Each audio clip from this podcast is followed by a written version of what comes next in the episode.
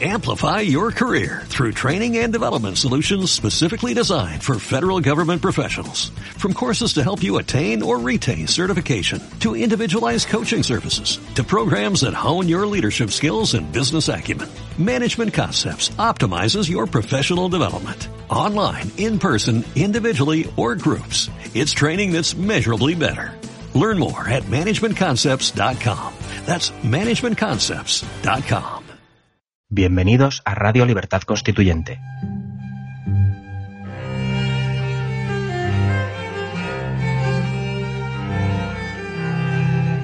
Están escuchando Los Florilegios Diarios de Trevijano.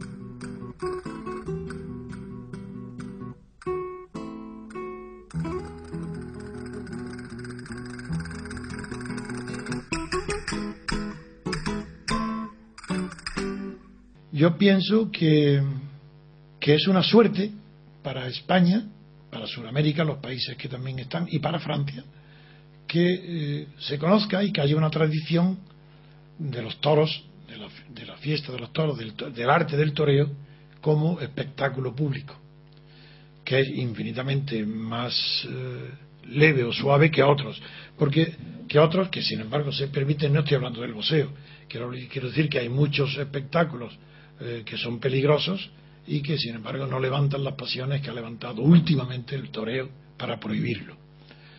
Los cosas. Yo creo que eso, todo eso es un disparate, un lenguaje absurdo donde había una confusión total de valores estéticos. Una cosa es el valor moral, otra cosa es el valor estético, otra cosa es el valor político y otra cosa es el valor popular. Y hay que saber distinguirlo. En los toros hay, primero, un valor popular, puesto que es una tradición antiquísima, no solo de los siglos actuales, sino de mucho tiempo. La civilización española está muy unida con el toro. En segundo lugar, además de ser un valor eh, cultural, es un valor artístico, en el sentido estético. Nadie puede negar que la figura del hombre, porque son los toreros, aunque haya una mujer torera de vez en cuando, pero en fin, es la figura viril, masculina, esbelta, delgada, vestida de una manera artística para llamar la atención sobre su bien hechura, su, que está en el centro de un ruedo, solamente con una capa, con una tela, está dominando a una fiera. Eso, sin riesgo de la vida, porque es muy raro. Existe el peligro, pero son pocos los toreros que han muerto en comparación con la cantidad de corridas que se han celebrado. Pero es muy estético. La prueba es que no ha habido pintor, escultor, que no haya sido sentido atraído por reflejar en un lienzo o en una escultura la plasmación de los momentos más estéticos de la corrida de toros. Que bien el arte de una Verónica o de una media Verónica, o un pasal natural, o el arte de o la estocada final. Es cierto que dentro de esa fiesta de toros, de ese arte, del arte taurino y de ese espectáculo popular tan atractivo para las masas y para los pensadores, por ejemplo, en España son no solo Ortega, Marañón, sino que todos los toreros eran amigos de los intelectuales en España. Eso no es por casualidad. Esos intelectuales escribían de moral y de gusto y de refinamiento. Y sin embargo eran los amigos íntimos de Domingo Ortega o de Belmonte o de Gallito. Y, y es una inmensa suerte que Francia, que no tiene los complejos españoles, acabe, acabe de declarar, hace poco he leído en Francia, de un apoyo a, la, a las corridas de toros en Francia, no solo en Nimes, a defender las corridas de toros como un, como un bien cultural francés. Bueno, pues nos están dando una lección. Ha sido un país infinitamente más culto que el español de alta cultura, porque por cada filósofo español Francia presentará un elenco de una decena superiores y de centenas iguales o, de la misma calidad. Que lo mismo pasa con el arte, que con la música, que con la literatura. Un país infinitamente superior a nosotros en cultura y en refinamiento defiende los toros. Y nosotros nos creemos muy progresistas, y los catalanes sobre todo, porque prohibimos los toros. En Cataluña está claro.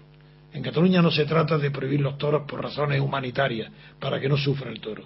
Se trata para que no sufran los nacionalistas catalanes, no el toro. Porque le identifican los toros con España, símbolo de España.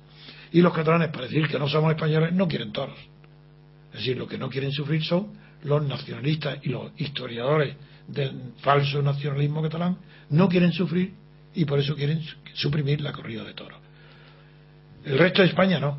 El resto de España no, no, se produce ese fenómeno como se ha producido en Cataluña.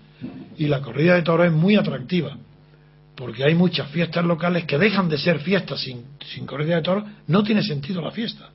Hablo las fiestas que tienen asociado su patrón y tal con, con corridas de toros. Es una tradición tan larga, tan larga, tan larga, que suprimirla implica un acto que creen revolucionario. No, señor. Eso implica un acto reaccionario.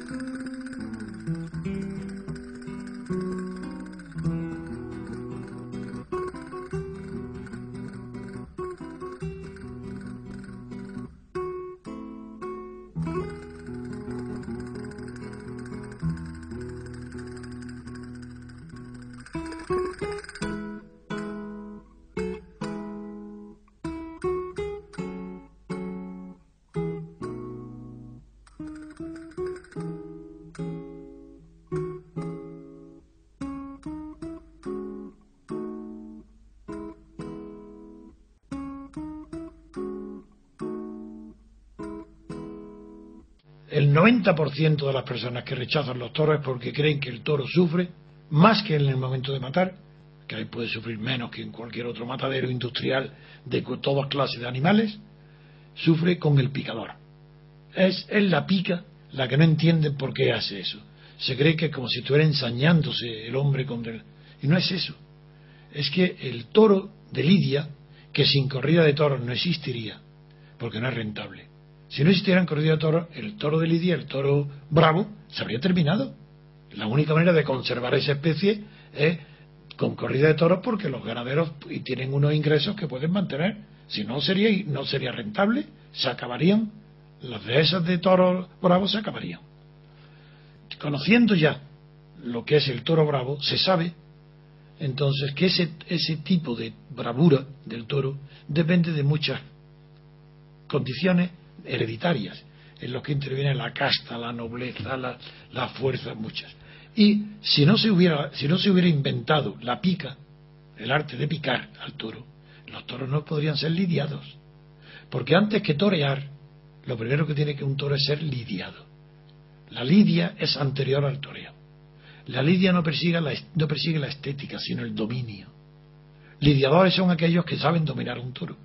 Un torero es que además de lidiarlo, si con lo bueno sabe sacarle valores estéticos a la lidia. Ese es el torero. Pero un lidiador no podría lidiar ningún toro, ni un torero torearlo, si previamente el toro no ha sido sometido a una presión extraordinaria. El toro no siente dolor en la pica. Es tanta la, la rabia, la fuerza que tiene de acometer contra el caballo, que arremete contra la pica y se hinca en ella, cuanto más bravura y más noble sea, más ¿Y qué es lo que sucede? No se la hace para hacer daño, es que le acude tanta furor, tanta embestida al caballo, tanta resistencia, que la sangre se la golpa en la cabeza. Toda la sangre se la acumula en la cabeza. Entonces cuando termina de sale, sale atontado.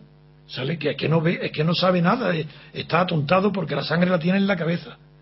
¿Y por qué? ¿Cómo puede? Se le ha quitado que la potencia.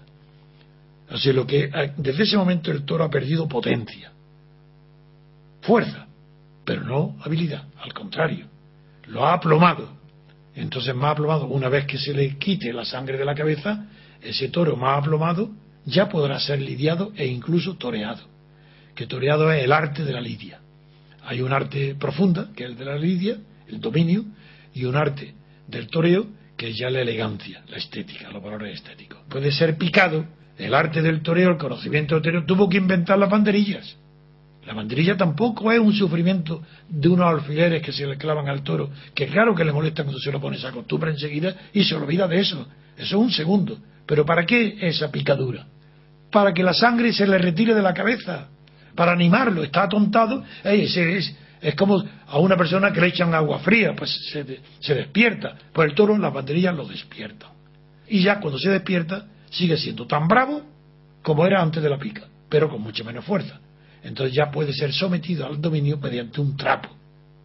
Ese es el arte de la ley del toreo, esas son las reglas fundamentales. Eso es bonito, serio. Una cosa es que te guste verlo y otro no, eso depende de cada uno. El que no le guste los toros, que no vaya a verlo. Pero no se puede, un pueblo como español, es una pérdida cultural suprimir la fiesta de los toros. Eso lo digo yo, que no voy.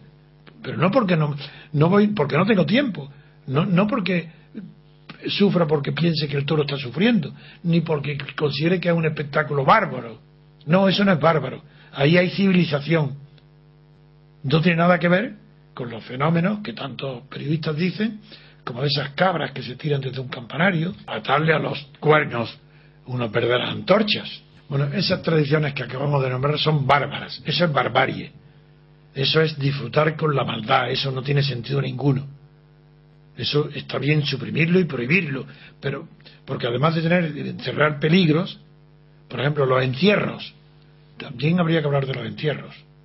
Los entierros, que donde mueren de vez en cuando algunos, es verdad, como en Pamplona se va a suprimir el encierro, cuando en San Fermín eh, es, es una tradición tan grande y una fiesta tan grande que afectaría a la personalidad de Pamplona suprimir los toros.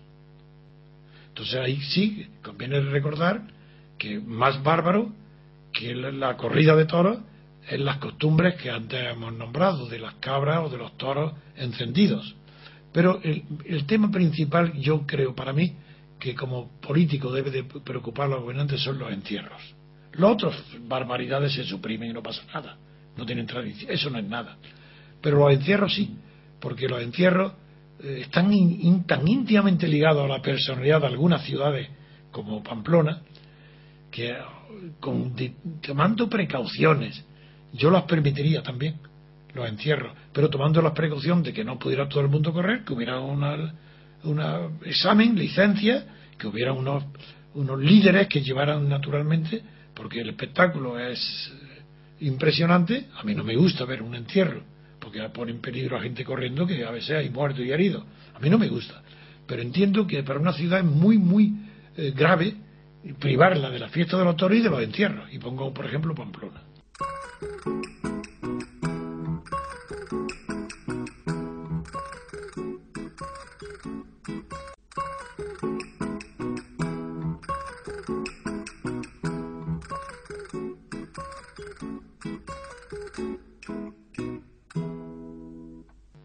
Porque no hay revolución que triunfe si no está montada sobre la tradición. Los revolucionarios que desprecian las tradiciones son reaccionarios. Pongo siempre como ejemplo a Lenin, un revolucionario como Lenin. Cuando he sorprendido, lo repito y lo repetiré un millón de veces, porque no me siempre me escuchen las mismas personas.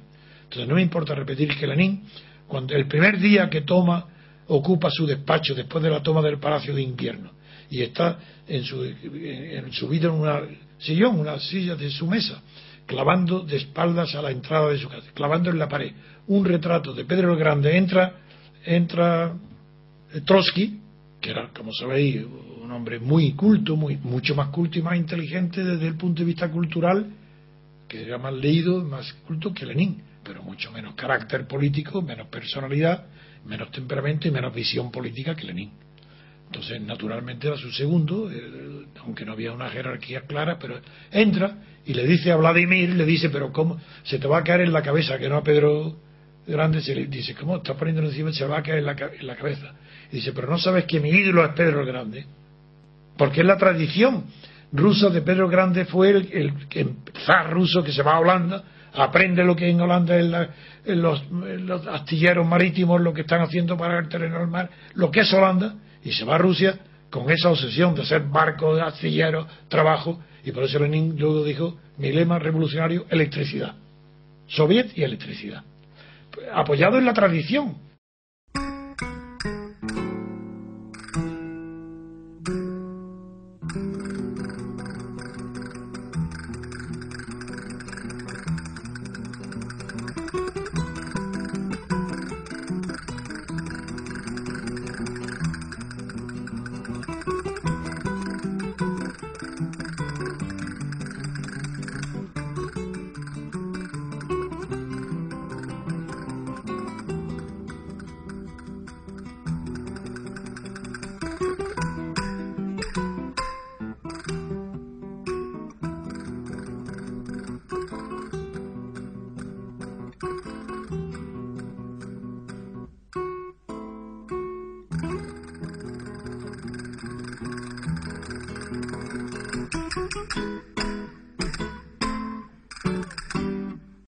Amplify your career through training and development solutions specifically designed for federal government professionals. From courses to help you attain or retain certification, to individualized coaching services, to programs that hone your leadership skills and business acumen, Management Concepts optimizes your professional development. Online, in person, individually, or groups. It's training that's measurably better.